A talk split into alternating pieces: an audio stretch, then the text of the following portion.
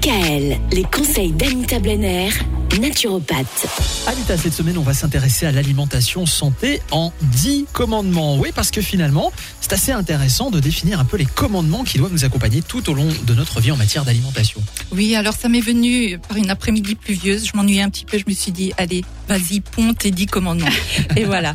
L'introduction est venue en fait euh, parce que je me suis dit, en 70 ans de vie, ben, un individu ingère environ, à votre avis, combien de tonnes de nourriture? Oui. Euh, 20 tonnes C'est 30. 30 tonnes de nourriture et quelques 50 000 litres de liquide en tout genre. Hein, bon. D'où, d'où l'importance de choisir une alimentation de qualité. Donc, euh, il est vrai que notre système digestif est comme le moteur d'une voiture. Il ne nous viendrait pas à l'esprit de mettre de l'essence si vous avez un véhicule diesel. Alors, pourquoi sommes-nous si nombreux à ne pas mettre le bon carburant dans notre organisme? Donc voilà, euh, on va commencer par ces 10 commandements.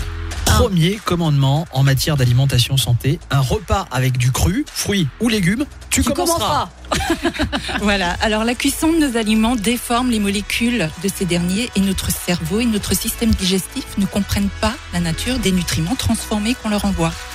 C'est pour cette raison que l'organisme va mettre en route un système défensif appelé la leucocytose digestive. Alors il faut juste revenir quelques secondes à notre véritable nature qui est celle d'un fruito-végétarien qui n'est censé consommer que des aliments qu'il trouve dans la nature. Donc euh, c'est vrai que si on veut vraiment comparer, on a le système digestif d'un grand singe. On n'a jamais vu un grand singe se faire cuire quelque chose dans la nature. Non Ah non, c'est vrai. Donc voilà, tout ce qu'on trouve dans la nature est vraiment adapté à nous quand ce n'est pas transformé par l'homme. Notre système digestif ne le reconnaît pas et il y a des globules blancs qui euh, se regroupent quand on mange un, aliment cuit. Les globules blancs se regroupent pour aller défendre cet intrus. Donc c'est pour ça qu'en commençant un repas avec du cru, eh ben on tamponne cette leucocytose digestive. Après, on peut manger du cuit, mais essentiellement, il faudrait commencer un repas avec du cru.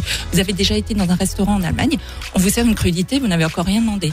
Bah, c'est vrai, dans certains restaurants, et puis même certains restaurants ici en France, on nous sert aussi des crudités à l'entrée, le temps de patienter et de prendre notre commande. Et souvent, on fait, idée. oui, on fait un peu les choses euh, à l'envers, c'est-à-dire qu'on mange la salade à la fin du repas, alors qu'en fait, Faudrait c'est la manger au au début. début. Ce premier commandement, on va le noter, un repas avec du cru, tu commenceras.